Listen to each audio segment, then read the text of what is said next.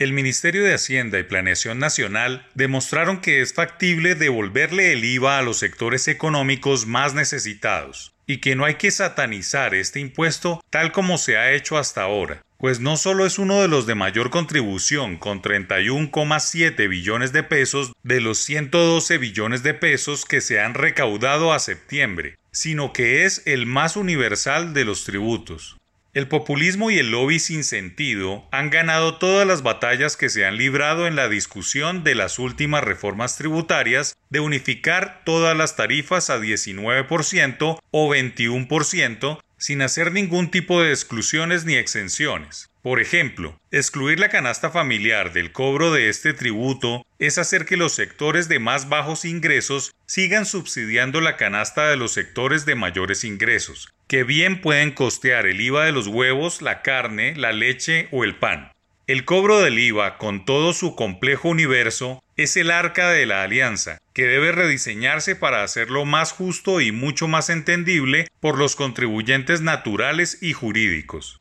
Los días sin IVA diseñados por el gobierno actual son un buen comienzo para entender el papel de este impuesto ochentero en el fisco nacional y todas las dimensiones que tiene, ¿por qué no en el ingreso de las familias de pocos recursos? No sobra reiterar que es el más universal de todos los tributos y que hay estudios que proponen nuevas reformas de optimizarlo, incluso que a través de él se pueda cotizar para la pensión. En otros casos puede ser una fórmula para pagar los peajes, etc. El IVA en Colombia está en su etapa más primitiva de aplicación, pero en él reside una manera distinta de ver la contribución de las personas al Estado y cómo se benefician de los impuestos. La devolución del IVA es una activación para la ayuda social, pero hay que pagarlo en todos los bienes y servicios. Ahora bien, pretender que se institucionalice un día sin IVA en el calendario es una colombianada, sin mayor análisis ni dimensión económica. Una idea populista que siempre se vuelve paisaje, pues quedó demostrado que muchos comerciantes subieron los precios o simplemente no se acogieron a la medida. Más aún, hubo sectores que explícitamente solicitaron no ser tenidos en cuenta en las multitudinarias jornadas de compra y de estimulación a consumir para dinamizar la economía sin importar si los bienes o servicios eran made in China o de cualquier otro país asiático que fabrica muy barato y que están acabando con las factorías locales.